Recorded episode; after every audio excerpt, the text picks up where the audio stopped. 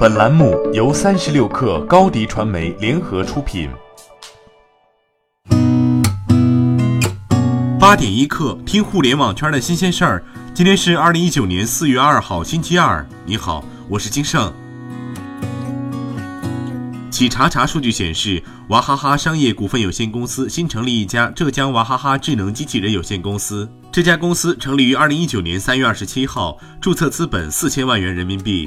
娃哈哈商业股份有限公司为大股东，占股百分之六十五。宗庆后为公司法定代表人以及最终受益人，并出任董事长一职，持股比例百分之五十二点一五。经营范围包括智能机器人、机器设备及零部件的研发、制造、销售等。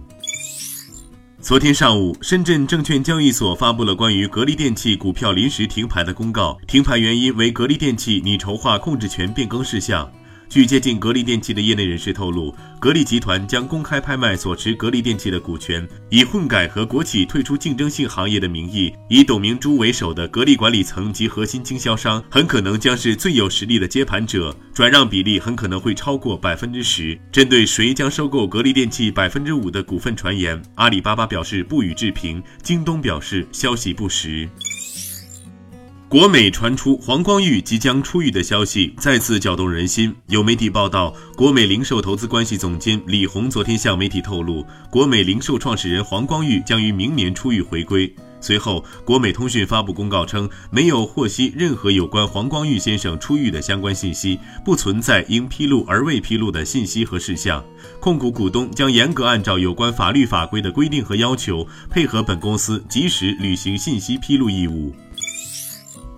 联想集团董事长兼 CEO 杨元庆发内部信称，二零一八财年，联想捍卫了个人电脑和平板电脑领域的领导地位，收获领先的盈利能力。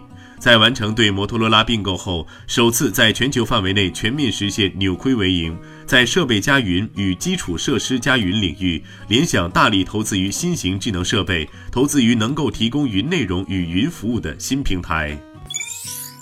阿里巴巴发布了一项希望能粉碎网络谣言和假新闻的 AI 技术 ——AI 谣言粉碎机算法模型，由阿里巴巴达摩院机器智能实验室研发。目前在特定场景中的准确率已经达到百分之八十一。未来，阿里 AI 谣言粉碎机有望帮助社交平台和新闻网站在假新闻还没有造成大面积伤害时，就快速识别出来，遏制谣言传播。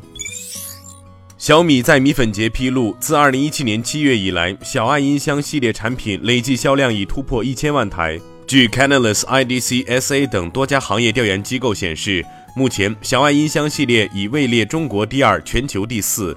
它也是全球范围内在最短时间实现销量破千万的智能音箱品牌。在米粉节上，小米宣布小爱触屏音箱将正式首卖，售价为二百九十九元。昨天是愚人节，按照惯例，很多互联网厂商都热衷于整蛊下广大用户。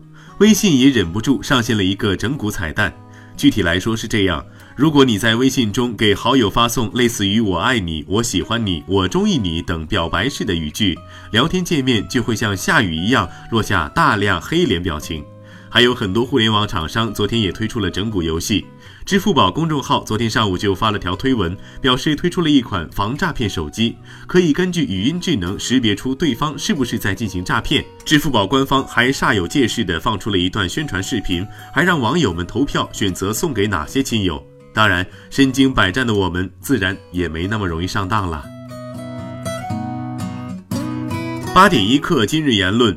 华为余承东说：“华为的相机虽然最好，但仍然有很多人不知道。”他称，苹果在硬件方面已经难与华为竞争，华为并不打算涉足中国以外的流媒体服务领域。苹果目前缺乏产品硬件创新，这也是他们冒险进入服务领域的原因。